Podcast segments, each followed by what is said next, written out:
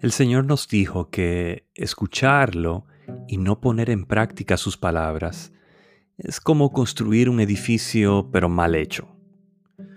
Todos estamos construyendo algo, planes, familia, negocios, etc. Lo más sabio es construir utilizando conocimiento de los que saben más, para evitar malos asumidos. Uno también debe construir no solo para el momento, sino que la construcción sea duradera, aún en los momentos de crisis.